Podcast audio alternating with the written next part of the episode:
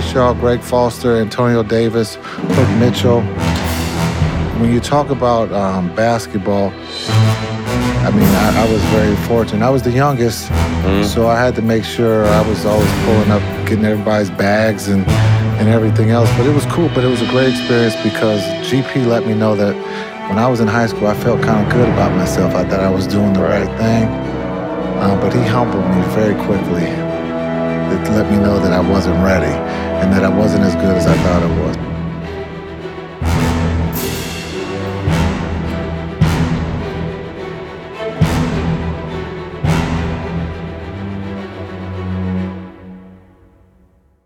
Herzlich willkommen zu Hall of Game. Mein Name ist Olaf Reax, mit mir hier sind Len Werle und André Vogt und wir sprechen über die größten Basketballspieler der Geschichte. Folge 8, Jason Kidd.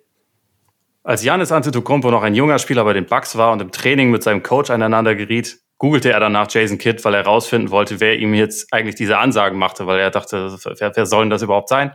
Dann hat er gesehen, was seine Auszeichnungen sind und war danach deutlich respektvoller im Umgang mit, mit seinem Coach.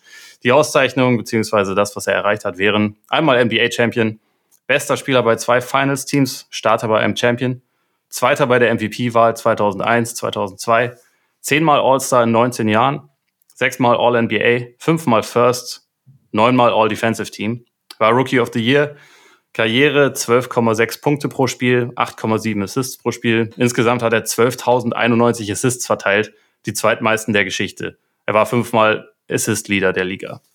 Stellt euch vor, ihr seid in einem edlen Restaurant zu Gast. Ihr werdet nett begrüßt, die Jacken werden abgenommen, man bringt euch zum Tisch, natürlich zum Besten des Hauses. Es gibt einen exzellenten Aperitif, dann wird vom hochaufmerksamen Kellner der erste Gang gebracht. Alles ist wunderbar, euch läuft das Wasser im Mund zusammen. Es fehlt dann nur das Salz. Über viele Jahre war Jason Kidd dieses Restaurant. Ein Superstar, ein Basketballgenie, ein Alleskönner, der nur irgendwie die wichtigste Facette auf dem Court nicht beherrschte. Kidd stellte jahrelang das Konzept auf die Probe, ob man ein Spiel dominieren kann, ohne selbst ein guter Scorer zu sein. Es gelang ihm sehr oft, weil er alles andere herausragend gut beherrschte. Kidd war das große Paradoxon seiner Zeit in der NBA. Ein unglaublich teamdienlicher Spieler, der jede seiner Mannschaften nachweislich besser machte, abseits des Courts jedoch eine Diva war. Dreimal wurde er getradet, mit etlichen Coaches und manchen Teamkollegen geriet er aneinander. Er bekannte sich der häuslichen Gewalt schuldig. Sein Spiel hätte ihn zu einem Aushängeschild der Liga machen können, doch er verbrachte seine Blütejahre in einem kleinen Markt ohne große Fanbasis in der vielleicht schlechtesten Eastern Conference aller Zeiten. Er hätte mit einem eigentlich schon beschlossenen Wechsel nach San Antonio im Sommer 2003 viel verändern können, bekam jedoch selbst kalte Füße. Und so war Kid über viele Jahre einfach ein Enhancer. Er ließ durchschnittliche Spieler wie Stars aussehen, lief den Fastbreak besser als nahezu jeder Guard seiner Zeit und sammelte Highlights am Fließband. Er war ein Gewinner. Nichts verdeutlichte das besser als die 2001-2er-Saison, als er nach einem Trade für den vermeintlich gleichwertigen Point Guard Stephon Marbury einen mäßigen Netzkader von 26 zu 52 Siegen und bis in die NBA Finals führte. Er wurde in dieser Spielzeit mit einer Wurfquote von unter 40 Prozent Zweiter bei der MVP-Wahl, was Bände darüber sprach, wie gut er in allen anderen Facetten war. Dennoch fand Kidd erst im Spätherbst seiner Karriere die Vollendung. Zurück in Dallas, bei dem Team, das ihn gedraftet hatte, war er zwar längst nicht mehr in seiner Blütezeit, aber noch immer ein integraler Bestandteil des Titelruns 2011. Auf der größten Bühne konnte er dann nochmal alles zeigen, was den Spielerkit ausgezeichnet hatte, obwohl er viel langsamer geworden war. Das großartige Auge für alle Mitspieler, die Intelligenz und schnellen Hände in der Defensive, das Händchen für Clutch Plays und sogar für große Würfe. Der Spieler, der zu Beginn seiner Karriere noch Asen aufgrund des fehlenden Jays gerufen wurde, hatte sich über die Jahre eben doch einen Jumper zugelegt. Als er seine Karriere beendete, rangierte er in der Top 10 bei den meisten getroffenen Dreiern und einer dieser Würfe brachte den Mavs anderthalb Minuten vor dem Ende von Spiel 5 der NBA Finals die im Spiel und in der Serie vorentscheidende Fünf-Punkte-Führung. Wenige Tage später konnten sich die Franchise und der legendäre Point Guard erstmals als Champions bezeichnen. Nur John Stockton hat in der NBA mehr Vorlagen verteilt als er. So streitbar der Mensch und auch Spieler Kid während und nach seiner aktiven Karriere bisweilen war, an seinem Resümee gab es spätestens nach diesem magischen Frühsommer nichts mehr zu rütteln. Und das alles ohne Salz. So, Jungs, wir haben uns mal wieder einen, äh, einen interessanten Spieler ausgesucht, würde ich mal sagen. Äh, Jason Kidd, Len, ich habe schon gesehen, du hast deinen dein Afro blondiert heute. ähm, Dre, heute müssen wir außerdem den Witz in deine Richtung nicht machen. Wir haben Jason Kidd alle noch live erlebt. yes. äh, ich nehme an. Endlich mal ein Spieler, bei dem das so ist, ja. Eben, eben. Das, das, äh, es gibt da ein gewisses Schema. Ähm, was ist für dich das Erste, was dir, was dir zu Kid in den Sinn kommt? Uff, ist echt komischerweise schwierig. Also wir haben ja bisher Leute gehabt, die auch schon ein bisschen älter waren. Und da war es irgendwie echt leicht. Ne? Da hat man direkt irgendwas gehabt. Und Kid, ich sag das direkt vorneweg, ich habe mich echt schwer getan, auch bei der Vorbereitung dieses Podcasts, weil auf der einen Seite, all die Sachen, die du gerade gesagt hast, sind ja vollkommen klar. Ne, das, das haben wir alle erlebt. Ne? Das, das, das da erzählen wir keinem was Neues, wenn wir ihn charakterisieren als einen der ultimativ besten Floor Generals mit eben diesem Riesenproblem, dass er halt kein großer Scorer war. Ähm, aber mir fällt zum Beispiel gar keine äh, Szene ein, wo ich sagen würde, ach ja, das ist die erste, an die ich denke, wenn Jason Kidd sehe. Klar, gibt's ne, Fast Breaks, Pässe, all die Sachen, die man in den Highlights auf YouTube findet. Aber für mich komme ich immer wieder an eine Sache zurück, die im Endeffekt nicht stimmt, die wir nachher sicherlich besprechen werden. Das ist ja äh, diese Sache mit Tony Braxton, die Three Jays damals in Dallas, mit Jamal Mashburn, Jim Jackson und er, wie das auseinanderfällt, spektakulär. Und angeblich ist Tony Braxton schuld, was eben nicht stimmt. Deswegen, schade, dass wir wahrscheinlich heute auch wieder diesen Mythos befeuern werden. Es stimmt nicht. Aber das ist für mich die, die Sache, an die ich sofort denke, wenn ich, äh, wenn ich an Jason Kidd denke. Aber das, ich sag mal so, unterstreicht ja nur dein Essay dass einfach äh, das Salz irgendwie gefehlt hat. Und dann sowas, was fake ist, äh, wie gesagt, da bei mir im Sinn kommt. Aber vielleicht ist es bei Len anders. Naja, gut, das Salz fehlt mir bei ihm auch ein bisschen, da bin ich bei euch. Vor allem hört man das Salz auch raus, wenn er redet, ne, dass es fehlt. Ist so eine monotone Stimme, so ein monotoner Mensch habe ich selten gesehen. Keinerlei Emotionen in seinen Interviews, selbst damals, als er das erste Mal äh, All-Star wurde in Dallas, sogar All-Star Starter, der erste damals bei den Mavs überhaupt. Äh, hat er sich gefreut, wie manch einer trauern würde, so im Interview. Ne? Das ist schon echt hart. Aber ich habe trotzdem so ein paar Dinge, die mir einfallen, wenn ich es erstmal an seinen Namen, äh, ja, wenn ich den höre. Das sind zum einen ist eben der, der Dreier, den Ole schon angesprochen hat, weil halt eben die zwei Elfer Finals äh, schon echt was Besonderes waren. Zum anderen ist es dieser eine, ja, das ist eines meiner Lieblingshighlights, dieser nice Wraparound Fake Pass, dann doch Pass raus auf die Seite ich glaube, es war sogar Vince Carter damals, der den dann reinstopft. Und äh, mein, mein dritter Gedanke ist, oder einer der ersten, den ich äh, auch habe, ist diese eine Szene, als er als er ähm, zu seinem Spieler sagt, bump me als Coach, dass er diese, diese Cola-Timeout nehmen konnte. Das ist schon auch eine lustige Szene. Aber ja, wie gesagt, das sind eher so Kleinigkeiten. So elementare Dinge fallen mir bei ihm auch nicht als allererstes ein. Das ist witzigerweise eigentlich so die, die Szene, die mir auch am meisten in den Sinn kommt, diese, diese Aktion, wo er halt ein Coach war, weil es ja irgendwie auch so ein bisschen, bisschen einfach äh, symbolisch für den, für den Typen steht, der irgendwie alles so ein bisschen in seine Richtung äh, manipulieren wollte. Das ist äh, in, in der Hinsicht so ein bisschen, bisschen fast wie Chris Paul, der das als Spieler teilweise macht, ne? der dann irgendwelche Trikotgeschichten und irgendwelche, irgendwelche Regeln kennt und darauf hinweist. Aber bei mir ist es irgendwie auch noch so ein, so ein Thema, dass ich äh, automatisch irgendwie schnell anfange, Kid so im Kopf dann zu vergleichen mit den Point Guards seiner Ära irgendwie. Einfach weil das, das war jetzt auch die Zeit, wo er am besten war. Das war halt so eine Phase, wo ich gerade angefangen habe, mich eigentlich dafür zu interessieren. Und ähm, es gab da einfach komplett unterschiedliche Point Guards in der Liga noch. Also so ganz unterschiedliche Spielertypen, wo man jetzt heute guckt, so der Archetyp ist meistens relativ ähnlich. Du musst Dreier treffen, du musst äh, bisschen Playmaker können, aber äh, es ist schon wichtig, dass du irgendwie ein Scorer bist. Und damals war das halt alles so krass unterschiedlich. Und es gibt halt dann so jemand wie Steve Nash, es gibt Steve Francis, es gibt Stafford Marbury natürlich. Es geht irgendwie so in, in krass unterschiedliche Richtungen. Und bei mir war es früher irgendwie immer so, dass ich gedacht hat, eigentlich Kid finde ich am besten, weil ich finde es cool, ähm, so dass er halt alles andere beherrscht hat und nicht unbedingt das Scoring, also weil er halt so ein, dass er halt einfach so dieses krass Team, Teamdienliche war. Und mittlerweile ist es aber eher so eine Frage, die ich damit verbinde, ähm, was, was mir heutzutage irgendwie immer mehr in den Sinn kommt. Ähm, dieses Konzept des quasi nicht scorenden Guards, der aber ein Superstar ist. Meint ihr, das ist, wäre heute überhaupt noch möglich? Das als erstes, als erstes etwas größeres Thema. Könnte jemand wie Kid mit seinem Game, das er hatte, also so in, in seiner Prime, könnte so jemand heute noch ein Star sein? Ja, ich glaube, schwierig, ne? Weil der Dreier einfach heute viel präsenter ist. Mal wie du angesprochen hast, Jason oder Asen gerufen wurde zu Beginn. Ähm, aber da, da ging es ja mehr generell um den Jumper. er hat ja einfach gar keinen Jumper gehabt, nicht mal aus der Mitteldistanz. Ähm, das wäre heute sicherlich ein größeres Problem. Aber naja, haben wir nicht ähm, Ben Simmons? Ja, weil ich, ich wollte auch den Ben Simmons-Vergleich gerade anbringen, ne? Ja, dann, dann, dann, das ist halt die Frage, ob das ein Star ist.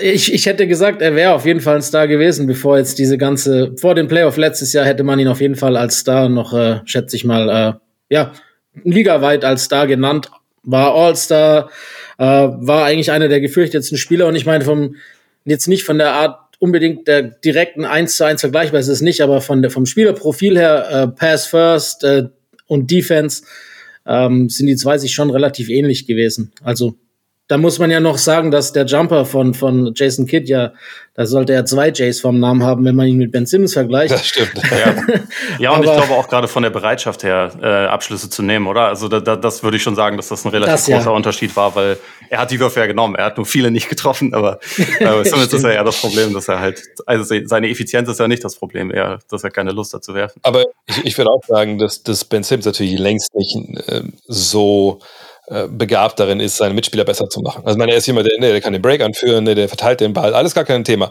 Aber wenn es wirklich darum geht, so, so Floor General ist dann wahrscheinlich der Vergleich dann doch ein bisschen unpassend. Und wenn man dann schaut, wie wir momentan haben, der Liga auch wirklich auf der Einsatz, einer, der den Ball in der Hand hat und wirklich nur den Ball führt und verteilt, also ja, da, da gibt es, glaube ich, niemanden, der, der dieses krasse Defizit hatte, was Kit hatte, aber gleichzeitig auch sicherlich nur eine Handvoll von Leuten, die überhaupt die, diese Stärken hatte, die hatte, wenn überhaupt. Ich meine, Chris Paul wäre so, eine, der erste Vergleich, wenn der auch nicht werfen könnte. Aber der ist ja normal ziemlich gut. Von daher äh, würde ich sagen, dass es der wahrscheinlich ein bisschen besser wäre für das Spiel heute als er. Aber ich, ich glaube, das Kit würde durchaus funktionieren. Ähm, es gibt eine Menge Spieler in der Liga, die nicht äh, toll werfen. Und wenn du den Ball in der Hand hast, ist es ja oft auch weniger relevant. Und wenn wir uns überlegen, seinen besten Basketball, der er gespielt, in New Jersey, ne, da ist er halt gerannt. So, und da hat er ja auch ein sehr mittelmäßiges Team bis in die Finals ge gezogen, zweimal. Und die, die haben eben Fast Break gespielt. Das war Transition. Da hat er seine Stärken gehabt, seine absoluten Stärken. Und, und die könnte er jetzt auch ausspielen, auch ohne Wurf, denke ich. Ja, es ist, ist halt so. Ich glaube, Star ist vielleicht auch gar nicht, gar nicht unbedingt richtig formuliert, sondern vielleicht eher, also was ich glaube ich eigentlich meinte, wäre, kannst du einen Gewinner aufbauen, wenn, wenn das dein bester Spieler ist? Und ich, ich glaube, das war damals schon so, dass man sagen muss, okay, der Osten, also die Situation in der Eastern Conference hat sicherlich ein bisschen dazu geführt, dass sie, dass sie so weit kommen konnten, aber er, er hat ja trotzdem dominiert, ne? Also er war ja trotzdem einer der besten Spieler der Liga und ich glaube, dieser, dieser Part, da wäre ich heute ein bisschen skeptischer, dass das so funktioniert, dass wenn dein bester Spieler jemand ist, der eigentlich äh, sich keine, keine guten Abschlüsse selbst erarbeiten kann, ähm, ob dass du dann halt eher an, an Probleme kommst. Ich glaube, ich glaube, so war es wahrscheinlich ja. eher gemeint. Ich glaube, glaub, ja. ich glaube ja. vor allem, da hast du recht, ne, dass ein Spieler in unmittelbare MVP, äh, im un unmittelbaren MVP-Rennen, ich denke, ohne, ohne diese äh, häusliche Gewaltsache hätte es auch genauso gewinnen können damals und nicht Tim Duncan. Ähm, das wäre heute nicht mehr möglich, glaube ich. Ohne Scoring wird keiner mehr MVP. Aber, aber eine Sache, vielleicht, vielleicht kommen wir auch direkt schon an eine ganz große Frage hier. Die Frage, die ich mir stelle bei seiner Karriere ist, war das denn damals möglich? Ich meine, äh, wir denken natürlich immer oft an die beiden Finals in New Jersey. Ich habe schon ein paar Mal gesagt, das war eine, einfach eine, ich meine, er hat in, in der Titanic Division gespielt, wie sie damals genannt wurde. Ne, die Atlantic war einfach super crap. Ähm, es ist nicht so, dass jetzt seine Nets da diese beiden Jahre dominiert hätten, auch in der Eastern Conference, sondern sie haben es ihm irgendwie geschafft, dann in die Finals zu kommen und sich dann abschlachten zu lassen von den Lakers und von den Spurs. naja, und, und 2003 war es nicht ganz so schlimm. Ja, aber, aber ja, schon abgeschlachtet von den Lakers und eher, eher mies. eher ja, hergespielt von den Spurs. Einfach so okay. nebenbei abgewatscht von den Spurs, sagen wir es so. Aber wenn man sich meine Karriere anschaut, ich meine, in den Jahren vorher in Phoenix geht es nie über, einmal glaube ich, geht es über die erste Runde hinaus. Ne? Ähm, die Jahre danach, ja, dann mal zweite Runde vielleicht, aber auch jetzt nicht wirklich, dass man jetzt sagen würde, na, er ist der beste Spieler von einem Team, was Meister werden kann. Das ist er eigentlich nicht, bis auf diese beiden Jahre, wo man sagen muss, naja gut, ne, da ist aber auch nichts anderes gewesen. Und dann, in, als er Meister wird, ist er nicht der beste Spieler. So, und, und deswegen, also ich glaube, auch damals hättest du mit ihm als besten Spieler, wärst du nicht Meister geworden. Dass er in MVP-Rennen so weit vorne war, ist vielleicht auch nochmal so ein Hinweis, dass damals Statistiken auch ja, natürlich, damals gab es keine Advanced Stats, ein bisschen anders gesehen wurden als heute, dass dieser Gedanke, Floor General, Playmaker, macht alle anderen besser, noch ein bisschen höher bewertet wurde als heute. Ähm, aber wenn du ihn so mit den ganzen Stats heute reinpackst, Ah, ich glaube schon, dass man ihm da ein bisschen Unrecht tut ähm, zur damaligen Zeit. Ich sag, dass, dass es im Endeffekt nur nicht gereicht hat, weil eben äh, die zweite Option so schlecht war. Also man muss auch wirklich klar sagen, dass ja äh, gerade in den erfolgreichsten Jahren das Team war noch extrem jung mit, mit Martin ja. und auch mit Richard Jefferson. Da war Rookie und Martin war Sophomore.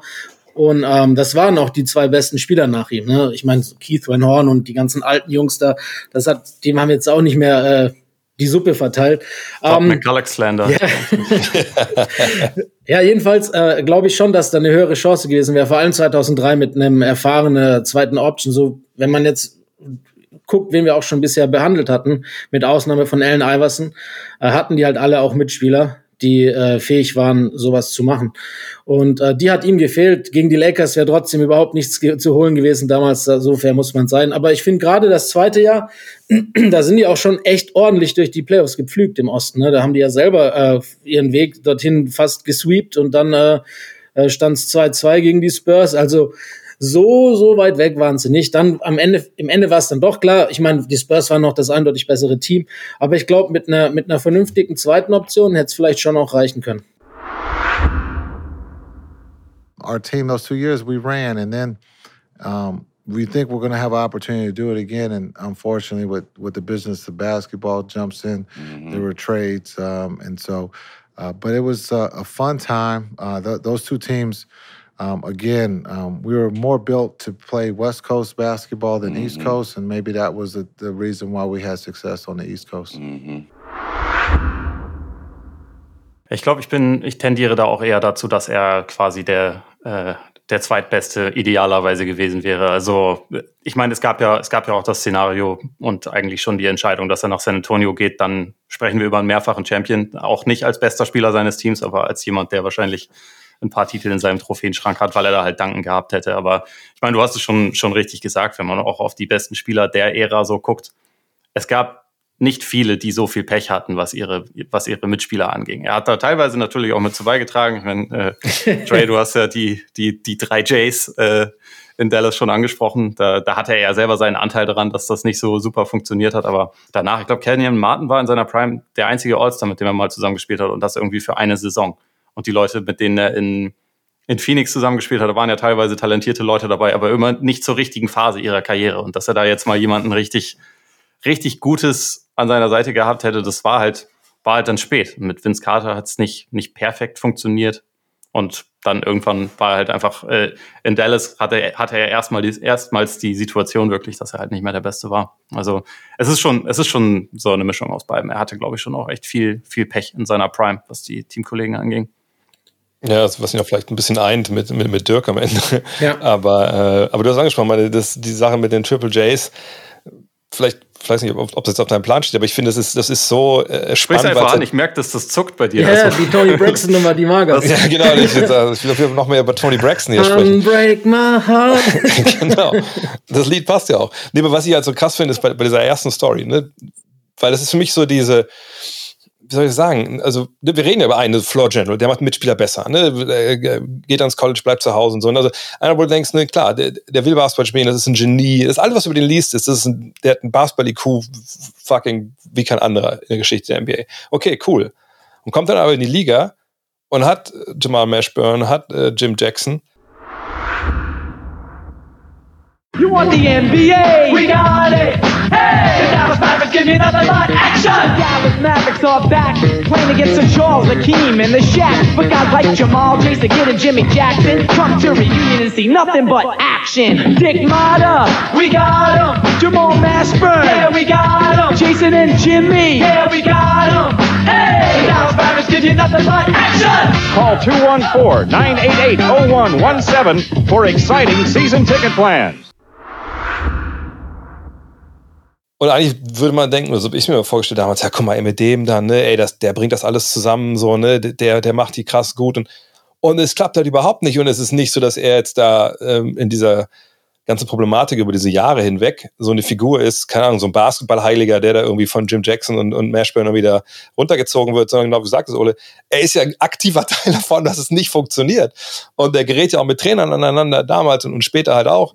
Ne? Vielleicht kann man auch sagen, er hat Pech gehabt, weil da irgendwie mit Biegen und Brechen die Mavs zweimal die Triangle Offense installieren wollten. Aber ähm, am Ende des Tages ist es so, es, es, funktioniert da halt nicht. Und das ist die eine Chance von ihm gewesen, vielleicht bevor er nach Dallas nochmal zurückkommt, halt mit ein paar echt guten Jungs zusammen zu spielen. Und da klappt es halt also überhaupt gar nicht. Und ich würde sagen, von allen dreien, die Karriere wird dann nicht so, wie sie wahrscheinlich gewesen wäre, hätten die sie von Anfang an da zusammengerauft. Ja, wobei das erste Jahr war es ja noch ganz geil, ne, als er gekommen ist. Ähm, da war, glaube ich, damals auch der größte Swing überhaupt in der Geschichte von der NBA, ähm, von den Wins. Ähm, da hat's gut funktioniert und dann, ich glaube, was im zweiten Jahr, wo sich dann Jamal Mashburn fast die ganze Saison verletzt hat, dann waren es ja nur noch zwei Jays und, äh, und dann ging's halt runter. Also war wieder auch klar, zum einen lag es lag schon auch an, an ihm, aber zum anderen waren es halt auch wieder irgendwie Unwägbarkeiten auf dem Weg dorthin, gerade durch Verletzungen, die ja auch, wie es Ole schon angesprochen hat, seine Karriere durchzogen haben, bei, hauptsächlich bei anderen Spielern, ähm, die das dann vielleicht auch im Endeffekt nicht möglich gemacht haben oder die eben erst diese Situation haben aufkommen lassen, dass diese Diskrepanz unter den Spielern oder eben auch zwischen äh, dem Trainerteam und Kit dann überhaupt zustande kam. Ich finde diese, diese Diskrepanz, die, die Dre angesprochen hat, irgendwie halt echt interessant, dass man einerseits so diesen äh, er lebt dafür, um alle anderen besser zu machen. Ähm, das auf der einen Seite und auf der anderen Seite, dass er halt bei jeder Station ja mit Leuten aneinander geraten ist. Mhm. Er wollte, also in Dallas zwei Jahre bevor sie den Titel gewonnen haben, war der ja auch kurz davor, wieder wegzugehen, weil er und Carla sich nicht leiden konnten. Byron Scott, der äh, die Nets zweimal in die, in die Finals gecoacht hat, was man natürlich überlegen kann, wer da jetzt den größeren Anteil dran hatte. Aber der hat später, also relativ kurz danach über Kid gesagt, ja, der war bekannt als Arschloch. Also, also hat das ja. halt wortwörtlich so gesagt. Das ist halt schon, schon echt krass, dass, dass du halt bei, bei Kid echt eine, so eine ganz andere Seite noch hast. Und ähm, ich denke auch, bevor wir jetzt mehr über seine Karriere zu sprechen kommen, ohne dass ich das jetzt äh, gleichsetzen wollen würde, weil, weil es natürlich was anderes ist. Aber es gibt ja bei ihm einfach auch noch einen sehr großen Elefanten im Raum. Ähm, Len, du hast, glaube ich, gerade schon äh, das Thema Domestic Violence einmal genannt. Ähm, er ist ja jemand, der da halt eine, eine Vorgeschichte hat. Also er hat seine, seine Frau geschlagen, hat sich auch schuldig dazu bekannt. Ähm, er hat damals angedeutet, dass das auch kein Einzelfall war. The Suns are in the midst of a big six game road trip without Jason Kidd. He's staying home after being accused of hitting his wife last week. The Suns guard is not expected to play until the end of the month. While the Suns learn to live without Kidd's NBA leading 10 assists a game, he had some explaining to do Saturday for his trouble at home. Right now, basketball is secondary, and, and my wife and my family, uh, we've made, you know, agree, we've agreed that, you know, basketball, that I will return to play basketball, but, you know, right now is not, you know, time to, uh, you know, play basketball. My teammates understand that. And the Suns have, uh, you know, cooperated in, in a big way and supported uh, us in, in this uh, decision not to, you know, return to basketball at this time. Sie haben sich dann, also erst zusammengerauft. Irgendwann später haben sie sich dann scheiden lassen, auch ganz viele die, ähm, Vorwürfe gegenseitig gemacht. Das war eine, eine heftige, heftige Geschichte. Ähm, ich würde da jetzt vielleicht erstmal ganz, ganz allgemein fragen, Len, ähm, wie gehst du mit, mit diesem Thema um, so als, als Journalist, aber auch als Sportfan? Ähm, findest du, dass man, dass man quasi den, den Sportler von sowas trennen kann oder spielt das für dich dann irgendwie schon eine Rolle? Ja, ich finde, ähm, trennen kann man es nicht 100 Prozent. Man kann es versuchen, aber ich finde, es spielt immer eine Rolle. Ähm, manchmal mehr untergeordnet als, als äh, in anderen Fällen, aber äh, Sportler sind ja in gewisser Weise auch immer Vorbilder und Aushängeschilder, ähm, sowohl für junge Menschen als auch für, für Ältere. Ähm, und da, da kann man das eben nicht ausblenden. Also genau wie wir es vorhin noch angesprochen haben, gerade bei so einer MVP-Wahl. Ich finde nicht, dass jemand der wertvollste Spieler sein kann, der nachweislich zu Hause seine Frau verprügelt hat. Das passt irgendwie für mich nicht zusammen. Gerade in, in einer Sportart, die ja auch immer versucht, äh, nach außen hin viel Negatives auszublenden und eher positiv dazustehen, ist ja im Fußball nicht anders, ähm, passt das auch einfach nicht ins Gesamtbild. Äh, deshalb deshalb finde ich schon, dass so das persönliche Leben eigentlich dürfte es keine Rolle spielen, aber wenn es so extreme Fälle sind oder so krasse Sachen sind, ähm, das ist eine Straftat und das ist auch kein Kavaliersdelikt. Ich meine, da kann man allgemein mal, glaube ich, ein, ein, ein Fass aufmachen und sagen, häusliche Gewalt gibt sowieso viel häufiger, als man sich wahrscheinlich vorstellt und als bekannt ist, weil die wenigsten Fälle zur Anzeige gebracht werden, weil es halt eben im eigenen Haus, wie es schon heißt, äh, passiert. Aber die Fälle, die dann eben auch zur Anzeige gebracht werden und eben auch verurteilt werden und auch in dem Fall ist Kids, du hast schon gesagt, das, äh, er hat selber zugegeben, dass es kein Einzelfall war. Er war ja dann auch damals, glaube ich, über ein Jahr in so einem Anger Management Programm, dass das dann aufge, also ihm aufge, ja, wurde, ab, zu absolvieren. Ähm, und auch die, die Geschichte, wie, es ist ja nicht so, dass ihm da die Hand ausgerutscht ist, sondern es war halt wirklich äh, schon auch wirklich eine bösartige Attacke. Und wenn das öfter passiert ist, kann ich das auch nicht ausblenden. Nee, das ist ja, glaube ich, generell, äh, nicht nur heutzutage, auch damals habe ich schon immer die Frage gewesen, wie, gesagt, trennt man, wie trennt man den, den Sportler von, von solchen Aktionen, die eigentlich nicht mit dem Parkett zu tun haben.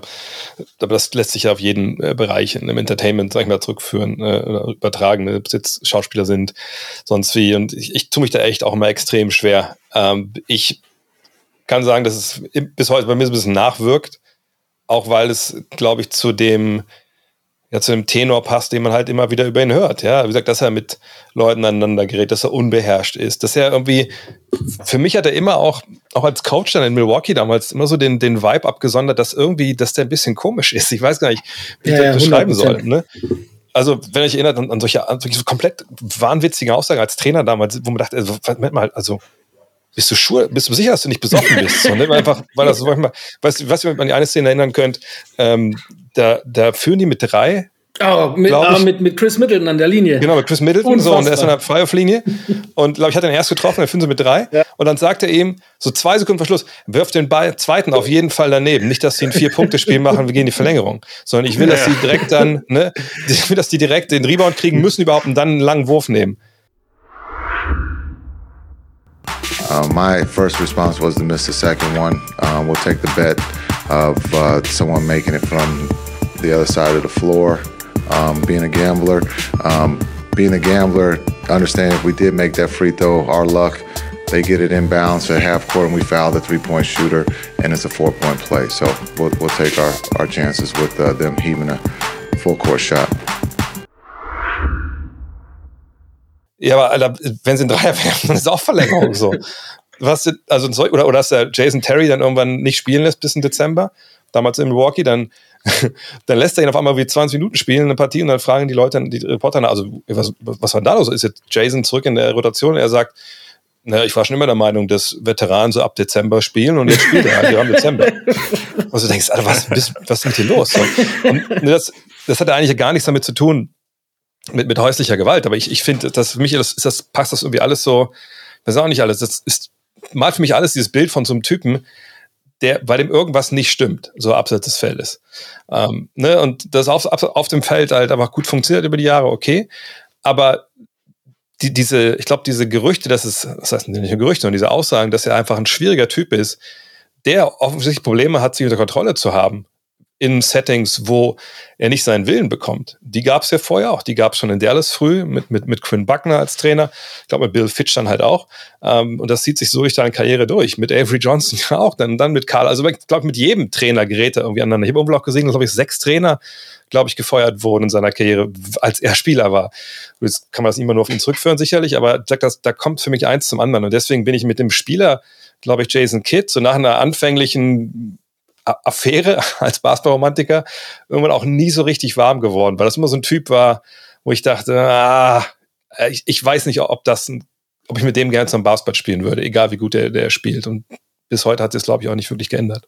Ja, wenn wir gerade da schon da sind noch, äh, weil du es schon angesprochen hast und wir, ich glaube halt auch, dass es ein extremer Choleriker ist, äh, so was man halt auch einfach hört. Und wie könnt ihr euch noch daran erinnern, diese, äh, weswegen er ja auch The Grinch genannt wird, diese äh, Christmas Day Practice Nummer in Milwaukee damals, das wurde doch in der Biografie von Janis, also nicht die Janis nicht selber geschrieben hat, aber die Biografie über Janis. Ähm, Von Marin Fader, genau, ja. nochmal ganz gut dargelegt. Und zwar, dass halt, äh, die haben ein Spiel verloren, ziemlich heftig. Ich glaube, ah, ich weiß nicht mehr gegen wen es war. Ich, ich glaube gegen Indiana, irgendein Team, das halt auch eher so mediocre war.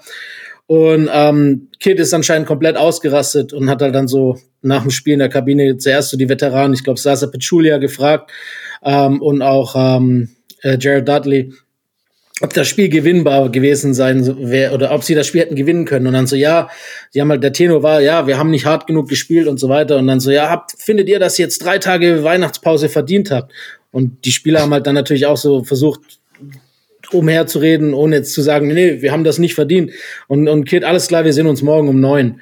Und die so, aber hey, wir, wir haben alle Pläne, wir haben Flüge gebucht äh, zu unseren Familien. Das ist ja nicht nur ein Fest für uns, das ist ja eigentlich auch da für unsere Familien da zu sein. Jedenfalls äh, sind ja am 24. dann in, ins Practice und er hat die äh, ich glaube, äh, Brandon Knight hat das damals gesagt, äh, er hat das seit dem College nicht mehr erlebt oder schon seit der Highschool, dass ein Trainer, der wütend war, die hat nur rennen lassen. Der hat die nur, nur laufen lassen, ein Drill nach dem anderen, sodass die zum Teil gekrampft haben vom Laufen. Ne? Ähm, dann hat er auf einzelne Spieler eingehackt. Diese Larry, Larry Sanders Nummer, der ja sowieso, wie wir alle wissen, psychische Probleme hat, jetzt damals von ihm richtig vor dem ganzen Team zusammengeschissen wurde. Ähm, und das sagt Sanders auch selber, dass das so einer der Momente war, wo er die Lust verloren hatte am Basketballgeschäft. Äh, die, dann hat der Janis äh, auch unter ja, von, der, von den ganzen Leuten zusammengeschissen, hat dann irgendwelche Drills, die er sonst laufen lässt, irgendwelche Fastbreak-Drills. Ich glaube, der hat damals war der Rekord im Training 27 Sekunden, hat gesagt, sie können erst heimgehen, wenn sie es in 22 Sekunden gemacht haben und solche Sachen. Also deswegen ja. wird er in Milwaukee auch Grinch genannt. Ähm, aber ich glaube, dass da so eine gewisse Aggressionsproblematik auch heute noch äh, vorliegt bei ihm. Ja, es wirkt so. Es ist halt echt immer schwer, weil man natürlich, also es gibt ja viele, viele Coaches auch so in der Geschichte und, und auch Spieler, wo man denkt, okay, die waren jetzt, die waren jetzt sehr äh, assi zu ihren Mitspielern oder zu ihren äh, Spielern und so. bei manchen tendiert man da, also relativiert man das leichter, wenn man aber bei jemandem weiß, dass dann dazu auch noch in seinem Privatleben solche Geschichten äh, ein Teil sind, dann dann fließt es irgendwie, glaube ich, auch automatisch mit ein. Ne? Also, dass, dass man irgendwie einfach noch mehr denkt, okay, das bestätigt das Bild, was ich davon habe. Weil, also mir geht das auch so, ich kann das auch nicht voneinander trennen. Aber ich frage mich dann auch immer, ob das, ob das manchmal dann quasi diese ganzen anderen Sachen auch noch irgendwie so auf eine Art und Weise einfärbt. Aber ich meine, selbst wenn, ist ja dann ja gut, aber man, man muss ja auch sagen, also ne, wir reden ja auch nicht nur davon, dass er jetzt einmal, äh, das heißt nur einmal, also wenn du einmal eine Frau schlägst, bist du natürlich direkt schon mal ein Arschloch. Ja. Aber wenn man ihr glauben darf damals, und das glaube ich ging so ein bisschen, das hast du auch schon gesagt, ne, hin und her und he said, she said, aber ne, da war ja wirklich, äh, als dann die, die Scheidung kommt, die Rede von, von jahrelanger häuslicher Gewalt. Ne? Ich glaube auch eine Rippe, die gebrochen genau. wurde und all diese Sachen. Und äh, ich glaube, im Nachhinein wurde das ja alles irgendwie gesettelt und, und man, man weiß nicht so ganz genau, was war jetzt alles war, was war nicht war. Er hat ja selber auch gesagt, nein, sie hat mich ja auch äh, unter Druck gesetzt und geschlagen, was er nicht alles da erzählt hat. Äh, von daher tue ich mir immer schwer. Aber wenn nur die Hälfte davon wahr ist äh, von dem, was damals da so erzählt wurde, das ist auch schon über 20 Jahre her, dann muss man sagen, dann ist der Typ eigentlich ein krasses Monster. Ja. So. Aber vor allem aus der ersten Verhandlung, wo, wo er dann auch verurteilt wurde ähm, und schuldig, weil er auch zugegeben hatte, ging es ja anscheinend auch, war es ja irgendwie auch so, dass er sie zuerst angespuckt hat. Er hat sich irgendwie Pommes von seinem zweijährigen Kind vom Teller genommen, hat die gekaut und seine Frau damit angespuckt. Als sie sich dann weggedreht hat, hat er ihr quasi auch noch vor, vor den Kindern halt auch noch. Ich meine, das ist noch mal soll jetzt nicht mehr oder schlimmer sein, aber ich, wenn du das vor Kleinkindern deine Partnerin oder die Mutter der Kinder verprügelst, ist es für mich noch mal ein Schritt weiter als ohne, so plötzlich das jetzt irgendwie anhört, weil du damit noch andere Leute mit rein in, beziehst, vor allem Kinder, die das ja wahrscheinlich gar nicht verarbeiten können oder gar nicht wissen, was das ist. Ähm, das spricht noch weniger dafür, dass es äh, irgendwie gut ausgehen könnte für ihn. Also äh, ja, ich bin da auch bei euch. Das ist natürlich wir machen es uns, glaube ich, auch hier bei Hall of Game gar nicht so einfach. Ne? Wir haben uns die ersten, in den ersten acht Folgen äh, drei Leute rausgesucht, die auf jeden Fall, äh, äh, sagen wir mal, eine zweifelhafte, ein zweifelhaftes Privatleben haben zumindest. Ne? Ähm, ja, von daher mal gucken, ob dann Karl Malone doch als nächstes kommt. Oh Gott, ich brauche mal, ich mal ein bisschen, bisschen Pause, ehrlich gesagt, von diesen ganzen dunklen, ja. dunklen Stories hier. Ja, als nächstes, vielleicht müssen wir als nächstes einfach Nash machen. Vielleicht haben ja. wir dann ein bisschen positivere Vibes. Aber ähm, ja, keine Ahnung. Irgendwie, irgendwie gehört's ja dazu. Also ich finde es auch wichtig, dass man die Sachen thematisiert, aber klar, es ist, es ist schwierig. Also ich habe jetzt auch in der, in, in der Vorbereitung so einen alten Sports Illustrated Artikel gelesen aus der Zeit, wo die sich gerade wieder vertragen hatten ähm, wo er auch sportlich gerade in einer, in einer sehr guten Phase war in New Jersey, wo, wo dann irgendwie der derjenige, der das Profile geschrieben hat, ich habe den Namen gerade vergessen, irgendwie eine Szene beim Training beschreibt, wo äh, die Frau mit dem mit dem kleinen Sohn zuguckt und der und der Sohn halt ihr eine langt und da das ist dann quasi der Einstieg, um zu erzählen, also um, um diese Familiendynamik zu erzählen. Da, da läuft es einem irgendwie auch kalt den Rücken runter. Mhm. Das ist schon, ja. ist schon echt so. Das stimmt. Wobei man auch sagen muss, ich meine, klar, ich will ihn zu keiner Weise entschuldigen und das ist echt grauenhaft und das macht auch einem Arschloch aus einem Menschen und ich glaube nicht, dass man diesen Arschlochstempel wegbekommt. Aber die Geschichte ist halt auch über 20 Jahre her und ich weiß nicht, ob wir das dann eins zu eins nach heute übertragen können. Er ist ja mittlerweile immer noch seit 10 oder 15 Jahren wieder in zweiter Ehe und da hat man auch noch nichts gehört. Also ja. ähm, von daher, und nicht, dass jetzt die Leute denken, er läuft noch heute zu Hause rum und verprügelt Frauen. Ich weiß es nicht, aber äh, ja, er hat seine Strafe damals abgesessen und äh, ja, Also ich möchte jetzt nicht, dass die Leute irgendwie denken, dass Jason Kidd heute immer noch rum, herumläuft und Frauen verprügelt. Vielleicht macht das, vielleicht auch nicht, aber nur, nur so für die Einordnung. Man ja. hat jetzt medial seit 20 Jahren nichts mehr gehört, dass er irgendwelche Frauen verprügelt hätte. Ja, das stimmt, aber ich sag mal so, letzte Sache dazu. ich meine, wir wissen alle, wo er jetzt arbeitet. Und wir wissen alle, was bei den Dallas Mavericks in den letzten anderthalb, zwei, drei, vier Jahren los war. Also ich, nur, nur so, das lass mal so stehen einfach. Mal gucken, was da, was da Jetzt ist es düster geworden. Okay. Ja, ist richtig düster geworden, ja. Lass über Basketball sprechen. Alles klar, ja, das ist ja. besser. Ähm, ja, aber okay, ja, berechtigter Einwand. Ähm, gut, ja, kommen wir ein bisschen auf seine, auf seine Karriere zu sprechen. Also es gibt, ähm, es gibt ja eine ganze Menge echt kuriose Geschichten irgendwie in seiner, in seiner Laufbahn und eigentlich direkt von Anfang an. Also er wurde 1994 von den Mavs äh, gedraftet, ist da eigentlich äh, sehr schnell eingeschlagen, also Rookie of the Year gewesen, Co, Co mit, mit Grant Hill, genau. Hm. Äh, All-Star direkt in Jahr zwei und dann wurde er während der dritten Saison getradet, also sehr schnell. Ähm, normalerweise passiert das bei potenziellen Franchise-Playern jetzt nicht ganz so früh. Dre, ich weiß, dass du über Tony Braxton was erzählen willst. Ähm, hast du das, dieses ganze Theater damals in Echtzeit mitbekommen und äh, kannst du vielleicht kurz aufklären, warum das ein Mythos ist und was eigentlich äh, das zwischenmenschliche Problem war? Ja, das Spannende ist, dass, dass sich bei mir dieser Mythos, dass das damals um Tony Braxton ging, eigentlich bis vor bestimmt fünf, sechs Jahren irgendwie gehalten hat. Und ich, ich glaube, ich war irgendwie am Deep Dive wegen irgendeiner anderen Geschichte äh, bei YouTube und dann kam ich zu so einem Video, ich glaube von SB Nation oder so, wo, wo jemand wirklich mal so ein richtig Zapruder-Film mäßig äh, diese Geschichte auseinander nimmt, äh, um die Three Js halt.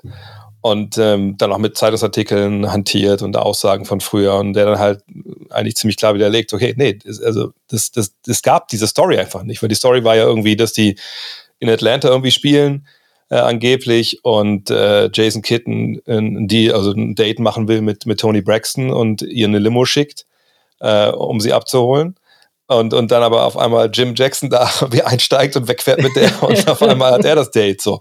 Und, und danach geht's in Bach runter. Aber äh, zu dem Zeitpunkt äh, war sie wohl gar nicht in Atlanta. Äh, Jim Jackson und Jason Kidd haben das im Nachhinein beide irgendwie abgestritten.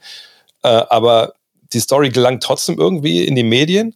Auch weil, ich weiß nicht, ob es Dick Modder war oder ein anderer Coach, sagt, naja, schon, die hatten schon Probleme wegen, wegen Frauen, weil sie ne, von den gleichen Mädels hinterher waren und so. Äh, und irgendwie wird das dann zu, zu Tony Braxton gebracht, auch weil die wohl irgendwie in New York wohl zusammen zu einem Konzert gehen wollen von der und irgendeiner macht daraus halt eine Story. Und die geht dann halt rum, das wird dann potenziert. Aber es ist einfach nicht wahr. Und Tony Braxton aber wird dann irgendwann mal gefragt, ich glaube im Fernsehen darüber. Und sie sagt dann irgendwie nur so, ja, ja, nee, also ich, ich glaube, ich kenne die beiden, aber also ich kann da jetzt auch nicht so viel sagen, weil also ein Gentleman genießt ja auch und schweigt, das würde ich jetzt auch gerne tun. Also befeuert das quasi noch dadurch mit so einem halbgaren Dementi, weil sie gleichzeitig eine, eine, Platte hat, die rauskommt und so. Und, und dann hält sich das halt über, weiß nicht, 10, 15, 20 Jahre, obwohl jeder weiß, da ist nichts dran. So. Äh, also schon echt, echt krank eigentlich. Aber im Endeffekt, wenn man sich anguckt, das wird auch in dem Video ganz gut gezeigt, ähm, was damals da los war, das war ja ein Trio, das hat ja Eifersüchteleien, hat es auseinandergebracht die ganze Zeit. Ne? Also das war der Jackson oder Kid, die, die glaube, die geben sich da alle nichts. Im Jahr, wo Mashburn verletzt ist, sagen die anderen beiden, ach guck mal, der ist nicht da, es läuft super. Kid sagt irgendwie jedem Trainer, also ich kann ja nicht Jason Kidd sein, weil du lässt mich nicht, du willst Triangle Offense spielen oder du spielst zu langsam. Und das, das sind einfach drei Poster Child so für ja, für, vielleicht für die 90er an äh, Rookies, die zu viel wollen und es funktioniert nicht. Und, und Tony Braxton leider überschattet das alles so ein bisschen bis heute irgendwie gefühlt. Das heißt leider, das sind ja schon noch Geschichten, wovon, wovon äh, der Sport lebt. Also zumindest was off, off Court passiert. Ich finde das immer gut, wenn dann irgendwie noch jemand so berühmtes mit reingezogen wird. Ich glaube, äh, Kid, Mashburn und Jackson sind wahrscheinlich auch eigentlich ein ganz gutes äh, Argument dafür, warum dann irgendwann die Rookie-Scale einge eingeführt ja. wurde. Also ich glaube, die Verträge spielten da ja dann auch irgendwie noch eine Rolle. Das Thema mit der Triangle sowieso. Also es war sehr explosiv. Ähm, rückblickend sollte man vielleicht sagen, wenn du den potenziellen Franchise-Point Guard hast, behalt lieber den. Ja, das ähm, stimmt. Das stimmt. aber das äh, wir vielleicht noch, noch mal ganz kurz um den, den Trade äh, noch, äh, wegen Chronistenpflicht und so. Er wurde zusammen mit Tony Dumas und Lauren Meyer für Michael Finley, AC Green und Sam Cassell äh, nach Phoenix getradet. Also ein ein Deal, der immerhin Finn Dog nach Dallas brachte. Cassell wurde, glaube ich, ein Jahr später auch schon wieder in irgendeinem ganz komischen äh, Trade weggeschickt. Ich habe nicht mehr genau auf dem Schirm, was ja. das war. Michael Finley war ja, hatte ja dann schon noch so seine guten Erfolge mit Dirk zusammen. Ja. Ich meine, aber man muss, man muss halt schon sagen, ne? also dafür, dass wir jetzt von jemandem sprechen, der hier auf der Top 75-Liste auftaucht, er wurde gegen Mike Finley und, okay, Sam Cassell, aber ne, vor allem Mike Finley getradet. Er wurde gegen Stefan Marbury getradet. Mhm. Und dann am Ende äh, für, warte, muss ich mal nachgucken, wer ist denn der beste Spieler damals, der, der nach New Jersey geht? Devin Harris. Äh, Devin Harris wahrscheinlich, ja. Also, ne, das ist auch jetzt so gegenwerttechnisch nicht das, was man vielleicht erwarten würde, wenn man ne, darüber nachdenkt. Da wurde jemand in seiner Prime ja auch zweimal getradet. Ja, es ist, ist irgendwie schon echt äh, bemerkenswert, wie diese Karriere verlaufen ist. Also mit, mit was für komischen, komischen Hürden und was für komischen äh, Umwegen das gemacht hat. Aber genau, er ist dann in, in Phoenix gelandet, wo er sportlich eigentlich echt gut war. Also zu Beginn teilweise mit äh, auch fortschrittlichen Vier-Guard-Lineups. Teil, teilweise hat er sogar mit Steve Nash zusammengespielt äh, für, für kurze Zeit. Ähm, wurde Penny Hardaway mal geholt, beide haben aber nicht so viel Zeit miteinander verbracht, also halt auch wieder wegen Verletzungen. Dre, du hast es ja vorhin auch schon gesagt, großen Playoff-Erfolg gab es nicht in der Zeit. Kid wurde aber in der Zeit so langsam als der, der beste Point Guard der Liga gekürt, also ist dreimal in Folge im, im First Team gelandet, das ist ja was, was dafür schon spricht, also sein, sein Standing war hoch, aber noch in dieser Zeit in Phoenix kam halt dieses, äh, also sein Verfahren auch wegen, ähm, wegen der häuslichen Gewalt und so, was letztendlich dann, glaube ich, auch einer der, der ausschlaggebenden Gründe war, warum er, warum er dann weiter getradet wurde. Also ähm, bereits zum zweiten Mal in seiner Karriere nach relativ kurzer Zeit. Ähm, auf den Trade sollten wir vermutlich auch kurz eingehen, ähm, weil man hat es ja auch heute nicht mehr so oft, dass jetzt zwei All-Stars quasi direkt füreinander getradet werden. Ähm, Len, vielleicht für alle, die mit Stefan Marbury nur noch äh, Vaseline oder China verbinden.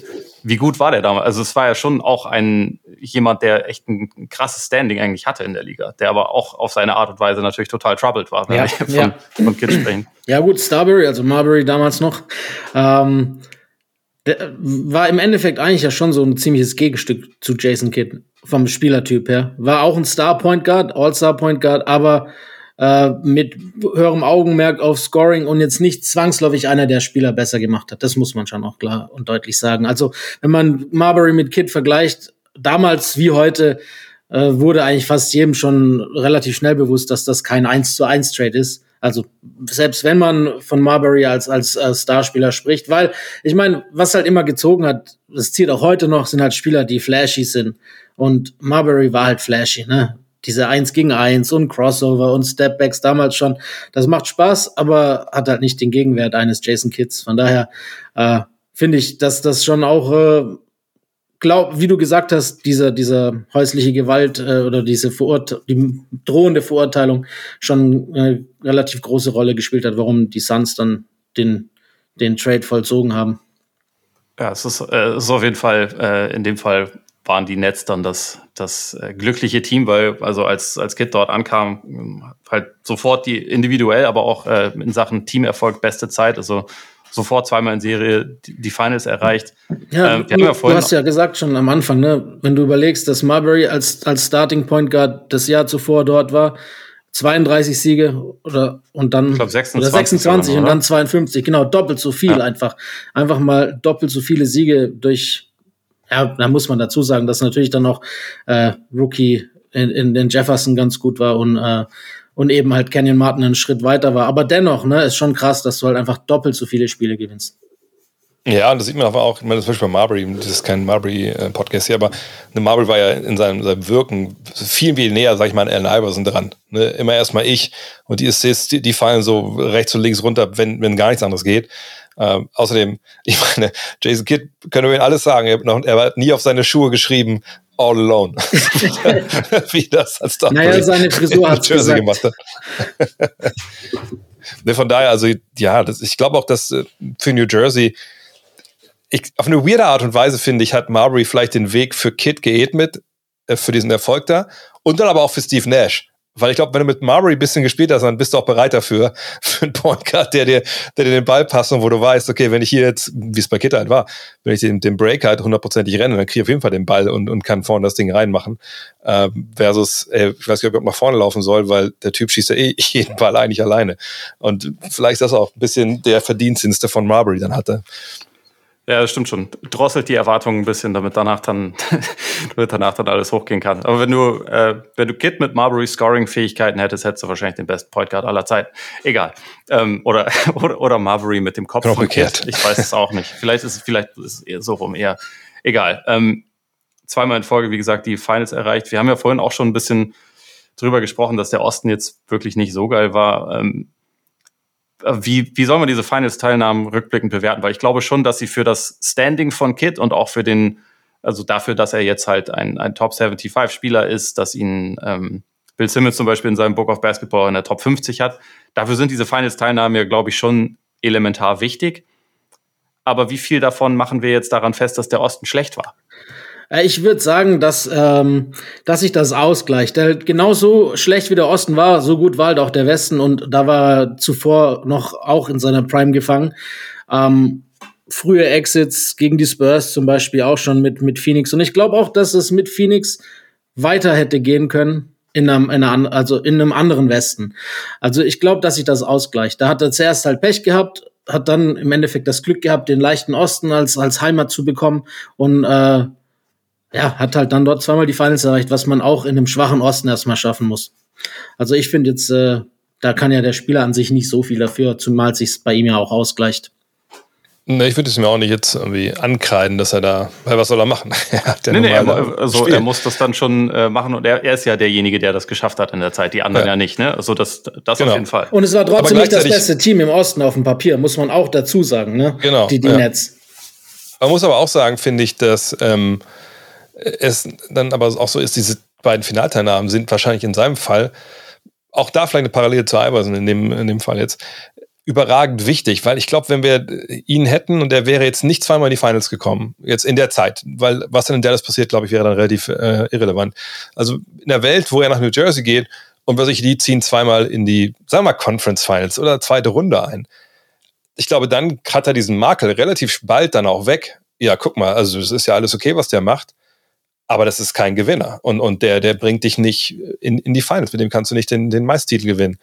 Ein Argument, was man heute ja auch noch irgendwie machen könnte, wenn es darum geht, ne, in, was wir auch gemacht haben, als bester Spieler ist das einer, der, der den Titel gewinnen kann. Aber er sagt, wenn diese beiden New Jersey-Jahre nicht sind, dann äh, glaube ich, kriegt er echt dieses Label weg, ja, ist alles schön und gut, was du da machst. Und du bist ein toller Basketballer, aber augenscheinlich, du schaffst es nicht, dass die Teams gewinnen. Ob das jetzt ähm, verdient ist, aufgrund seiner Mitspieler oder nicht, äh, steht auf einem anderen Blatt. Aber ich glaube, so wäre das Narrativ dann gewesen.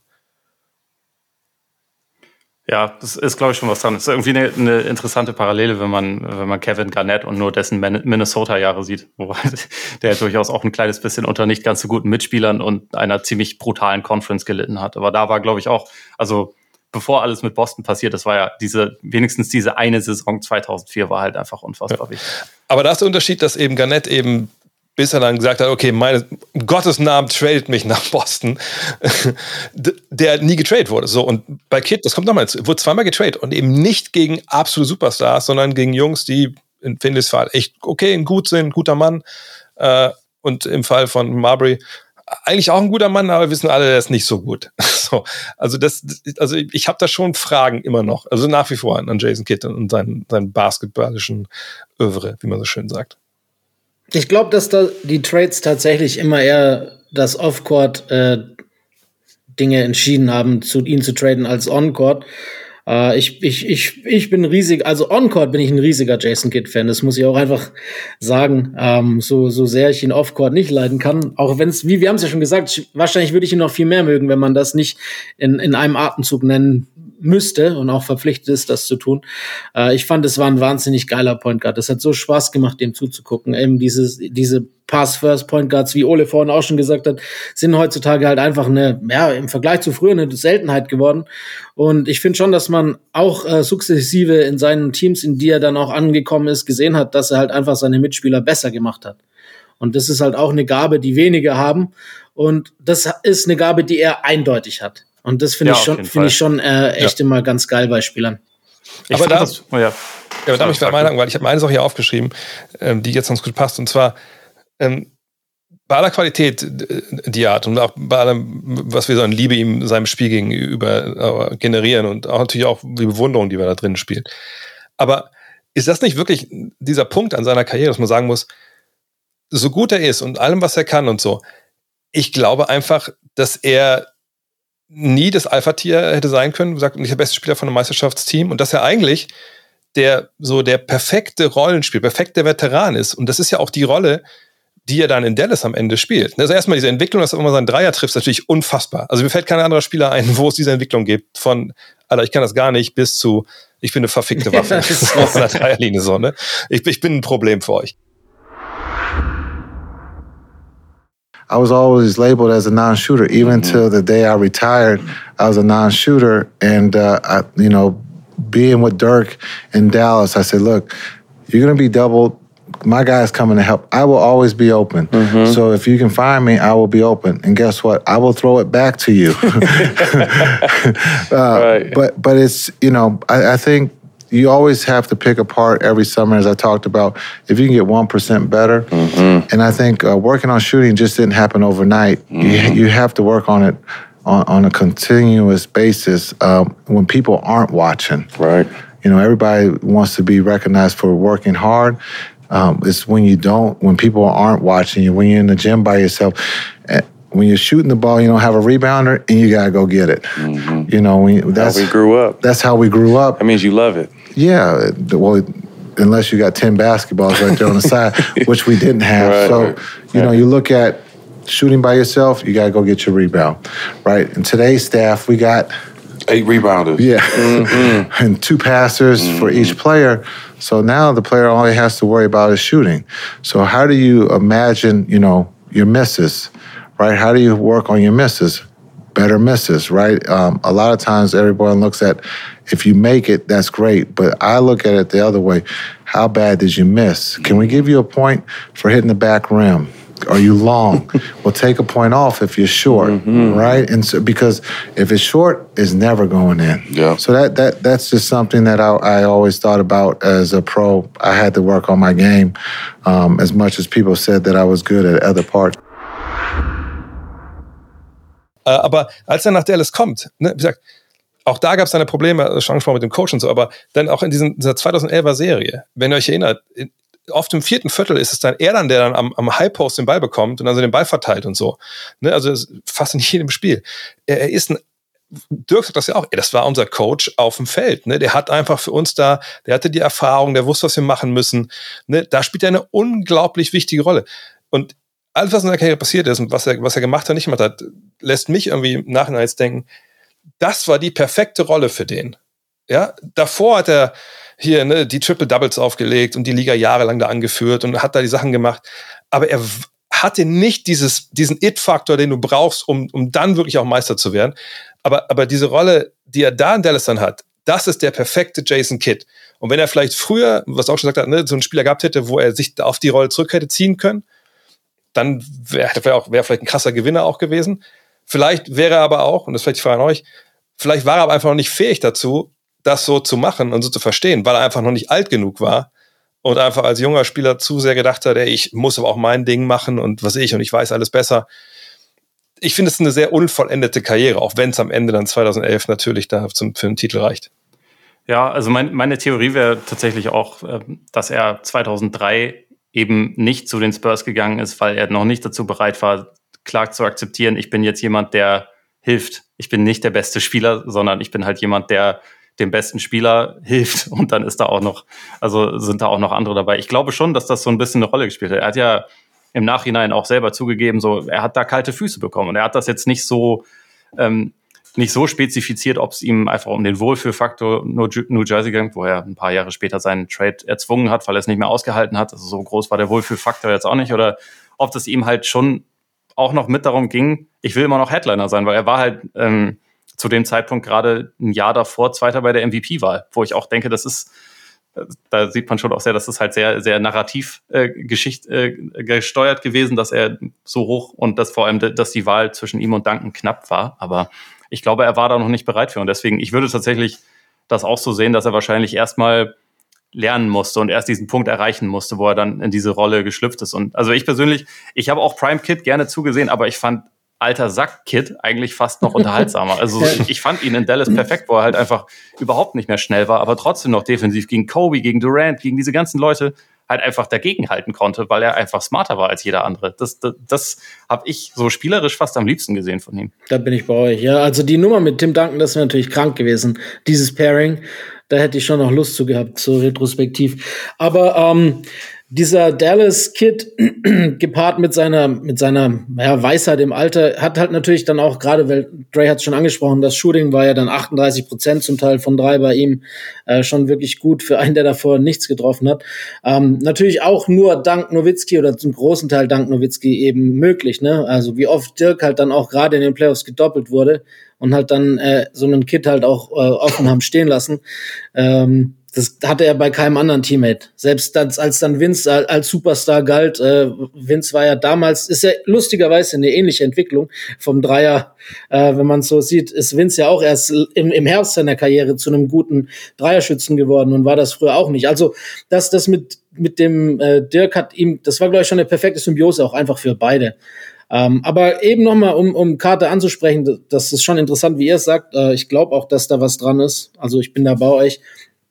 Aber ähm, als dann Carter kam, glaube ich, war er schon alt genug, um das zu akzeptieren, weil ich erinnere mich, dass Vince Carter mal gesagt hat, die ersten Worte von Kid äh, wären gewesen, als er nach New Jersey gekommen ist, ähm, dass äh, sie sich nach seinem Spiel richten. Er soll sich keine Sorgen machen, er muss sich hier nicht irgendwie äh, beweisen. Sie wissen, was sie an ihm haben und sie werden sich an sein Spiel anpassen das und dann später hat er ja auch äh, 2008 das Redeem Team quasi leitend geführt. Ähm, Coach K hat da sehr viel Wert drauf gelegt, dass ähm, Jason Kidd auch, er war quasi, wie du es vorhin schon gesagt hast, der Coach auf dem Feld, wie dann bei Dallas auch, ne?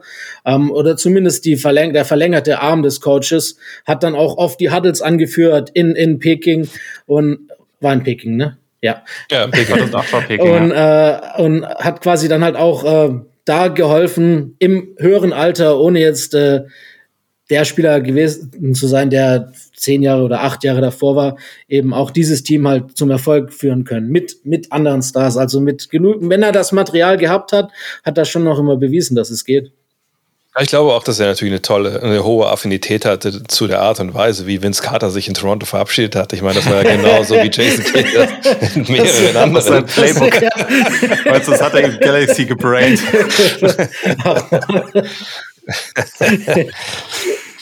Sehr gut.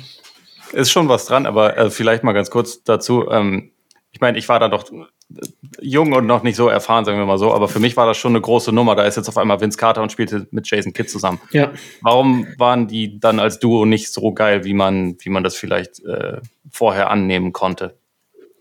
Puh, ja, gute Frage. Ich meine, war, also ich, ich fand Vince, ich meine, gut, bei Vince muss man sagen, da gab es ja auch diese, diese Wunderheilung dann, ne? Ja, also, ja. Wie gesagt, vor Toronto oder. Ich glaube, im zweiten Spiel hat er diesen 360-Layup gegen die Lakers, der einer meiner Lieblingsmoves aller Zeiten ja. ist.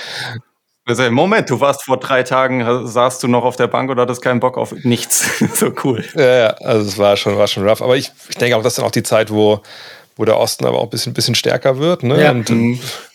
Dann, dann hat man auch gesehen, dass da einfach ein paar Löcher waren in diesem, diesem, diesem New Jersey-Team. Da lag es dann vor allem halt auch einfach daran, dass ich glaube, die sind damals äh, in dem ersten Jahr von Vince gegen die Cavs raus und da gab es halt absolut einfach keinen im Roster, der irgendwie hätte auch nur LeBron verteidigen können. Ja. ja, wie gesagt, dann kommen halt andere. Ich meine, auch Detroit kommt ja, die, die Liga wird einfach echt, echt, echt, ist auch, also die kommt auf eine andere. So, und dann muss man sagen, ist Kit ja auch schon ein bisschen älter.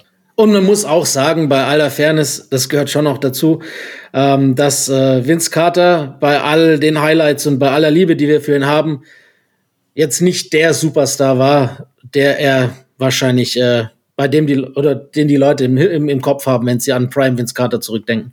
Ja, definitiv. Nee. Ja. Überhaupt gar nicht, ja. ja stimmt. Nicht erfüllt, was man, was man sich hätte erträumen können, wenn man ihn mal hat spielen genau. sehen. Ähm, definitiv. Also dann gibt's den, den Trade im Februar 2008, wo Kid dann auch von New Jersey genug hat. Es geht wieder zurück nach Dallas. Seine Prime war da, war da um, aber er war, also wie wir schon gesagt haben, eine etwas andere Version, immer noch ein sehr guter Spieler, definitiv. Aber bevor wir jetzt über irgendwas anderes, was dann in Dallas noch war, geredet haben, eine, kurze Frage, ein What-If. Er hat ja damals Rookie Dirk knapp verpasst. nicht, äh, also es war jetzt nicht irgendwie direkt nacheinander, aber es waren auch, es war jetzt nicht viel Zeit dazwischen. Ich glaube, ein halbes Jahr oder anderthalb Jahre waren es, glaube ich. Ähm, Der, er geht 96. 96, 97, ja, schon ein bisschen 99 kommt der Dirk erst, ne?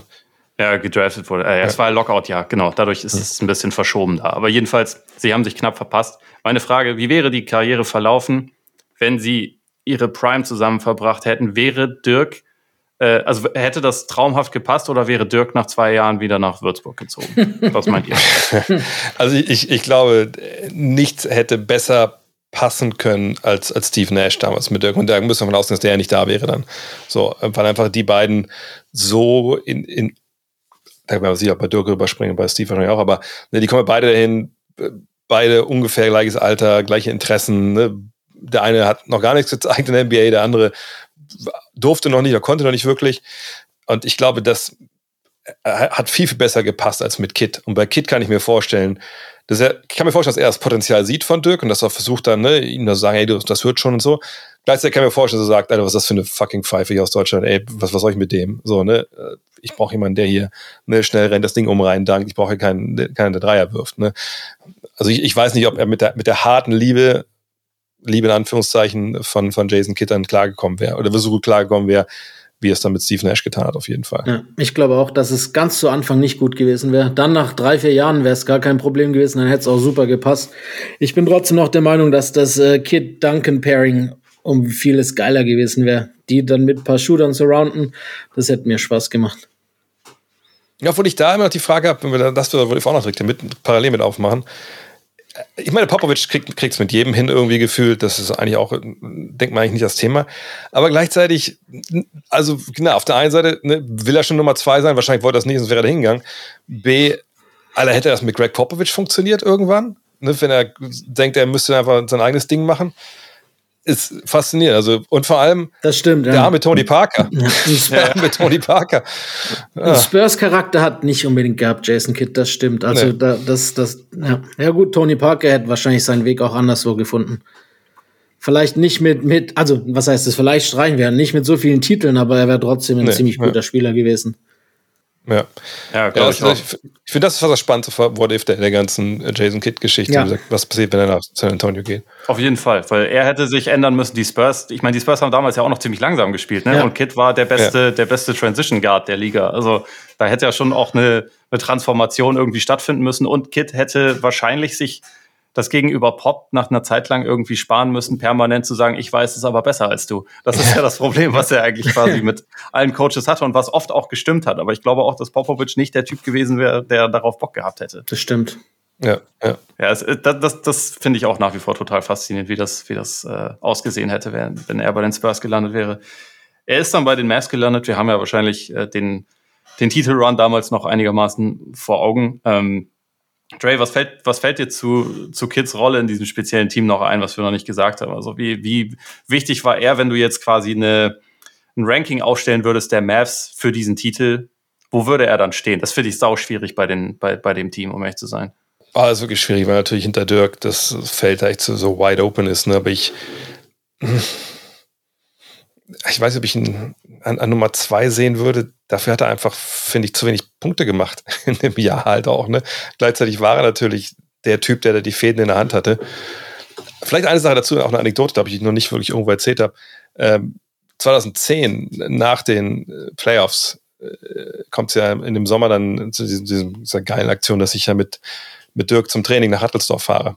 So, und äh, ich fahre halt runter nach, nach Würzburg, ne, park meine Karre da im Haus, im Mehrfamilienhaus, wo, wo seine Eltern früher gewohnt haben und ähm, fahre ihn dann ja quasi, äh, fahre mit ihm dann in seinem, seinem goldenen Audi, der damals hatte, vom, vom, vom Audi-Händler, fahren wir halt dann diese Dreiviertelstunde nach, äh, nach Hannesdorf zum Training.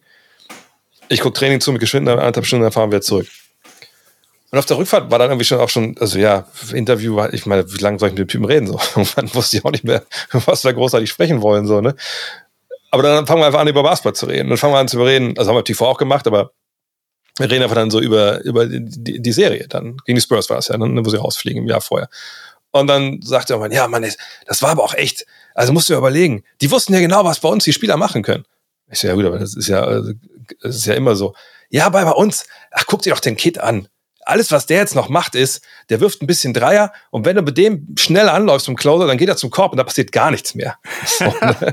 Und ich dachte, wow, das war echt doch harte Kritik. So, ne? Und er sagt, ja, aber es ist ja so. Ne? Und ich so, ja, hast natürlich recht, weil er hat ja auch nicht den Lift gehabt oder irgendwann noch zu finishen. So. Und dann weiß ich noch, dass ich dann, das war, habe ich auch trotzdem alles aufgenommen natürlich. Ähm, dann haben sie alles zusammengetippt und ich habe sonst nie, hier der Silke, seiner, seiner Schwester, die damals äh, ja noch die Pressearbeit gemacht hat, ich habe der nie ein Interview geschickt, so zum Approve, weil sie mir meinte, ja, den mach ruhig. Aber da habe ich geschickt und mal, pass auf, die und die Stellen musst du dir mal angucken. Ich weiß nicht, ob das für die Öffentlichkeit bestimmt war. Und die so, ja, danke, dass du geschickt hast, natürlich nicht. So, und da war natürlich das mit Jason Kidd auch dabei. Und das Witzige ist, dass die dann ja ein Jahr später halt mit den gleichen Typen gewinnen. Und dann ich so, ja, okay. Aber ähm, ja, also ich, also an zwei würde ich ihn trotzdem nicht einordnen. Äh, ich meine, Butler ist sowieso raus in dem Jahr. Ähm, das ist ganz schwierig bei dem Team, ne? Ich, ich glaube, ja. dritter, vierter, da würde ich ihn einordnen. Ich würde schon Nowitzki, ich würde Chandler gehen und, und dann Terry und, äh, und Kid kannst du dir ah, aussuchen. Und, und Matrix. Und Marion. Ja, ja, Marion auch noch natürlich. Ne, ja. Also ich finde, ja, das hat halt so gut gepasst, weil die so ausgeglichen waren, jetzt mit Ausnahme ja. von Dirk. Ähm, Chandler halt defensiv, klar, war enorm wichtig, aber ich glaube, die haben sich nicht viel gegeben. Wenn man sich überlegt, äh, gerade die den Finals Run nochmal noch mal, äh, vor Augen nimmt, ich zum Beispiel ganz die ersten der ersten zwei Spiele gegen Portland macht er glaube ich fast 50 Punkte, ne Kid, ähm, wo die die Mavs extrem Probleme haben zu scoren ähm, und das gepaart mit mit äh, hinten raus paar wichtigen Pässen und Würfen. Äh, für den Run war er schon extrem wichtig, aber ich kann ich könnte ihn auch nicht einordnen, weil wenn man überlegt, ich habe es mir neulich noch mal ein paar Spiele angeguckt, weil ich es einfach geil finde. Gerade auch dieses 4-0 gegen die Lakers, diesen Sweep, das ist, das ist aber so ein geiles Spiel gewesen. Aber halt auch, was Jason Terry für Spiele da damals abgelegt hat in den Playoffs, ja. das war unfassbar. Das ist so, wenn man so dann überlegt, was davor auch oder das danach dann auch aus Jason Terry geworden ist, das war schon so, das war so die Blütezeit von ihm und das war brutal, ne, was er da aufgelegt hat. Also es hat schon Spaß gemacht. Ja, auch Barea, das war ja teilweise irgendwie Out-of-Body-Experience für dieses ja. gesamte Team, hatte man das Gefühl. Und jeder, jeder halt irgendwie zu einem unterschiedlichen Zeitpunkt hat dann irgendwie das gegeben, was gerade nötig war. Das, das ist schon ja, lass, lass, lass bitte Peja Stojakovic und Brian Cardinal nicht vergessen. Ja, ja. die auch, zusammen gegen, zusammen gegen die Lakers in diesem äh, 4-0 haben die zu zweit für acht Dreier beigetragen, glaube ich.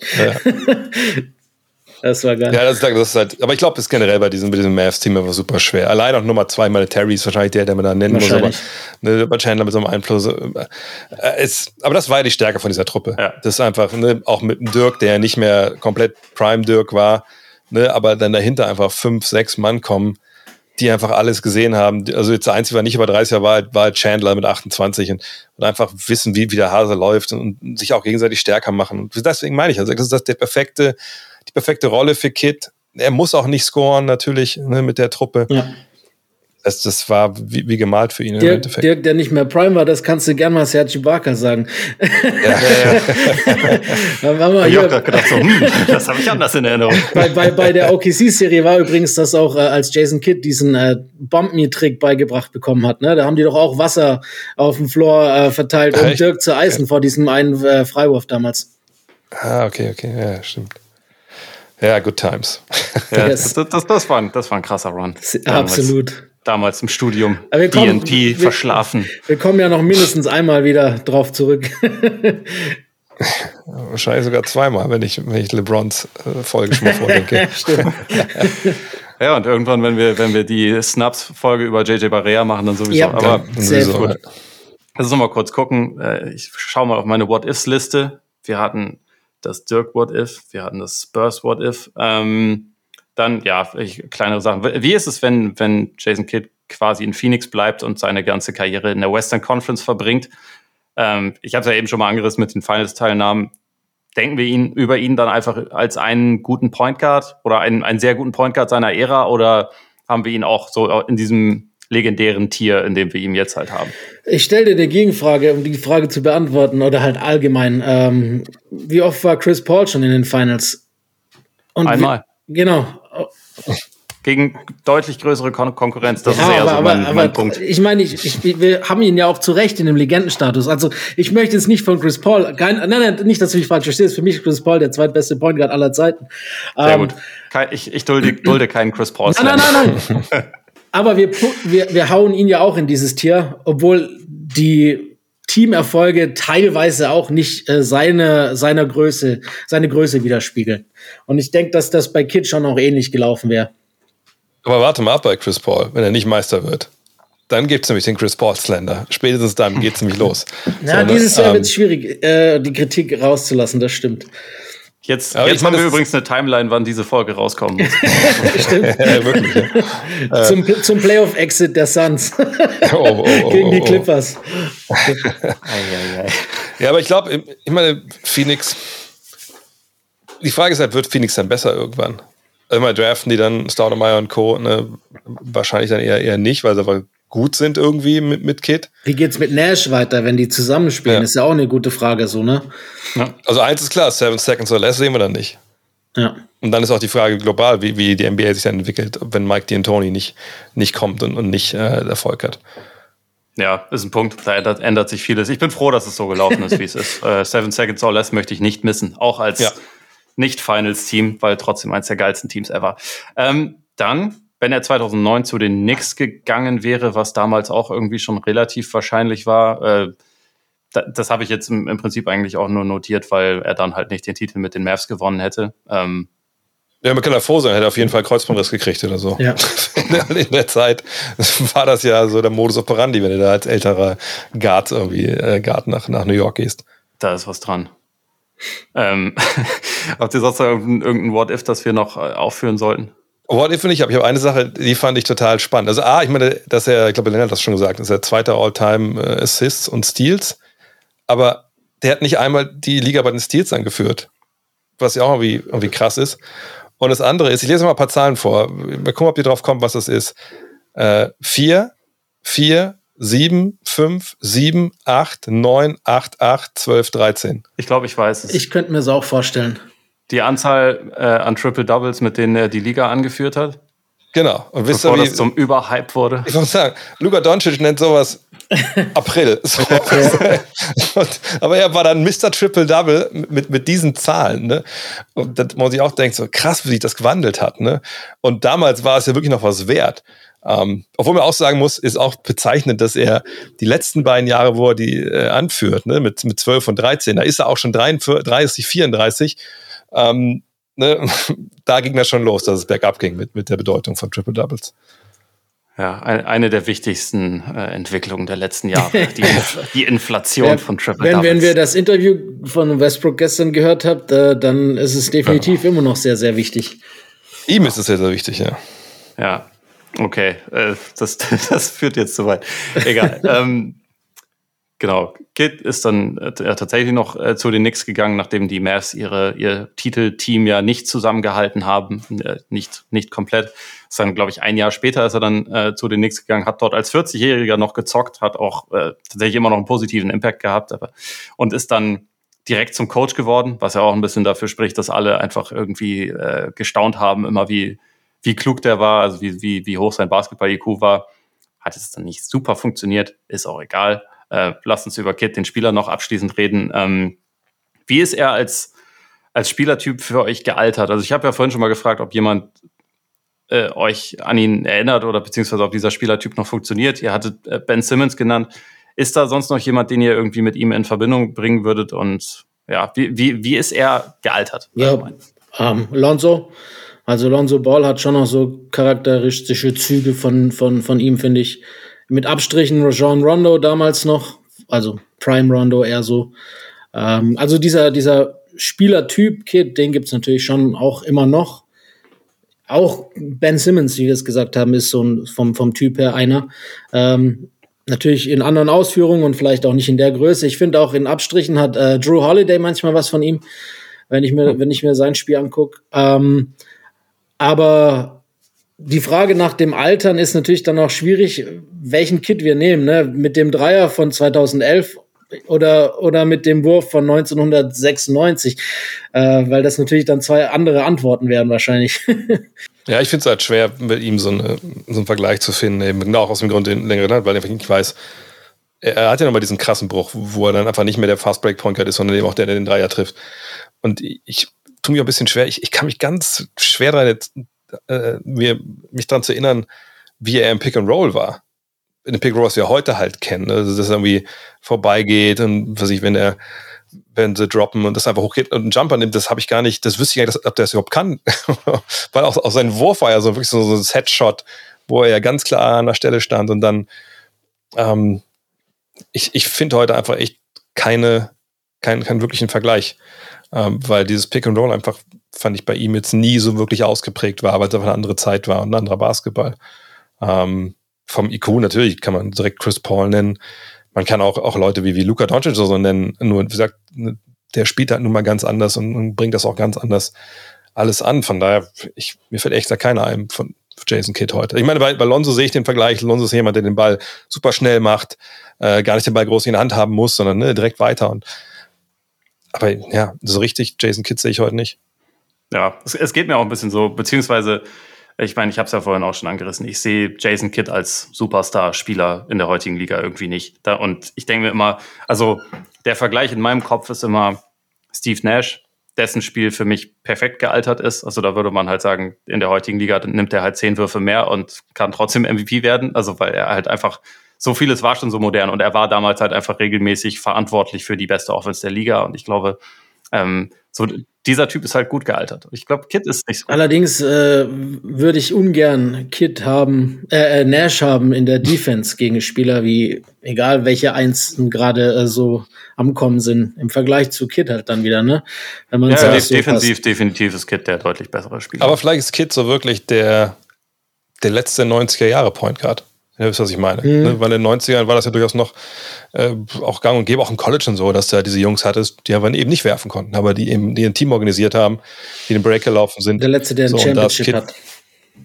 Ja, aber auch der Letzte, der wirklich so, weißt du, so als, als Starter, All-Star. Ja, gut, Rondo. So ne? halt. Ich finde, da ist Rondo schon Rondo noch eventuell noch, ja, ja, ja. Ja, Rondo trifft es am ehesten. Ich meine, der war, glaube ich, wäre jetzt nie so hoch in der MVP-Konversation gelandet, aber das war schon jemand, den man eine Zeit lang auch als definitiv als, als Star, als Superstar bezeichnen konnte. Vielleicht ja. ein bisschen overrated, aber egal.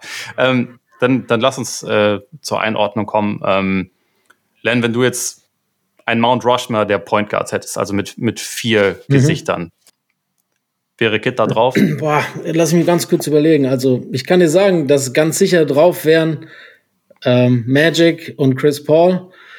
Ähm, dann ist die Frage, ob wir Jerry West als Point Guard sehen. Wenn ja, ist er auch drauf. Und äh, dann wäre die Frage Oscar, er, Steve.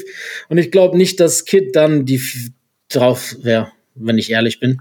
Darf ich da noch einen gewissen Stephen Curry in die Waagschale Ja, stimmt. Ja, vollkommen Und Isaiah richtig. Thomas. Isaiah schafft es bei mir nicht. Also Sieg muss ich leider rausnehmen, aber Curry wäre drauf. Ja, dann haben wir ihn. Dann haben wir die vier und, und Kid wäre nicht drauf. Nein.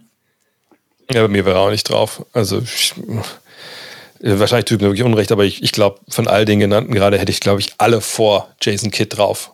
Ähm, weil mir einfach das Scoring auch, auch wichtig wäre und ich wüsste jetzt nicht, dass, wenn wir beispielsweise bei Curry sind, so als krassestes, krasser Gegenentwurf, der dann einfach über den Wurf kommt und die Assists fallen eben so nebenbei runter. Ich würde nicht sagen, dass der in der Spielintelligenz so ein krasse Defizit hat, dass ich jetzt sagen würde, nee, das wiegt alles, was jetzt, was er kann, wiegt das nicht auf, was Kid kann. Ähm, nee, kann man, kann man nicht, überhaupt nicht vergleichen. Also, ich habe nur nicht an, ja. an, an die aktuellen Spieler irgendwie gedacht. Also ja, nee, nee, Curry ganz klar, klar Overkid, da brauchen wir nicht drüber diskutieren. Ja, nee, Kid, ich meine, Top 10 ist auch sicherlich Point Guard, das, das würde ich ja. sagen. Das wäre meine aber, nächste Frage gewesen, ja. weil, also auch aus dem Grund, weil irgendwie über die letzten Jahre gibt es ja nicht nur eine Triple-Double-Inflation, sondern auch eine Point Guard-Inflation. Es gibt da irgendwie gefühlt immer mehr und es gab ja in der Geschichte der Liga schon auch irgendwie verdammt viele gute. Und bei mir ist es eher so, Top 10, aber dann näher an der 10 als an, als, äh, als an der 5 wahrscheinlich. Ich habe jetzt meine genaue Liste auch nicht, auch nicht notiert, ja. aber. Also, also Top 10 auf jeden Fall, aber ob, wenn du mir in 10 Jahren die Frage nochmal stellst oder in 15, dann kann es halt auch gut sein, dass er nicht mehr in den Top 10 ist. Ja. Ja, ja, ich meine, die Frage ist bei ihm einfach nochmal, das nochmal zu unterstreichen, hat er wirklich, also das, für mich das ist, ist eine ganz große Frage, vielleicht habt ihr eine andere Idee, aber ich, ich bin mir einfach nicht sicher, dass er bei aller Spielintelligenz, die er hatte, so wirklich dieses, dieses Secret ne, aus dem Book of Basketball verstanden hat, wie man Teams auch so emotional zusammenbringt. Am Ende hat er das sicherlich gepackt und so, aber in den Jahren vorher glaube ich einfach irgendwie dann doch nicht zum 100 Prozent. Und, und vielleicht darf er es liegen lassen so. Auf der anderen Seite, seine Mitspieler waren auch jetzt nicht so gut. Aber ja, Top 10 auch nicht, auch nicht in alle Ewigkeit, bin ich mir sicher. Aber momentan würde ich ihn da einordnen. Ja, es, also für mich bleibt irgendwie so äh, als Fazit, das ist eine komplizierte, ein bisschen enttäuschende, ein bisschen schwierige und man weiß es irgendwie nicht Karriere. Also irgendwie, äh, es ist am Ende ein bisschen schwer zu sagen, so, das ist Jason Kidd, ich habe jetzt genau das Bild von ihm. Was natürlich äh, schwierig ist, weil das eigentlich unser Plan ist mit diesem Podcast, mhm. aber Manchmal ja, muss man auch das Komplizierte äh, zum Thema machen. Die Suche. Können wir auch an dieser Stelle Jason Kidd äh, zitieren, der damals nach seiner Draft in Dallas gesagt hat, we're gonna turn this team around 360 degrees. Das ist auch nur noch, das ist so ein schönes. Das ist geil. Ich glaube, das ist ein perfektes Schlusswort. ja. Äh, dann kann ich nur sagen, Jungs, äh, hat mal wieder Bock gemacht. Ähm, vielen Dank an euch, vielen Dank an alle fürs Zuhören. Ähm, Wenn es euch gefallen hat, hinterlasst gerne Abos, Rezensionen, all die guten Dinge und äh, bis zum nächsten Mal. Uh, it was a great team. Um, I think keyword team. Um, we all accepted Dirk was our, our best player. Uh, Jason Terry was our next best player. Um, we talked about Tyson and myself. We talked about defense.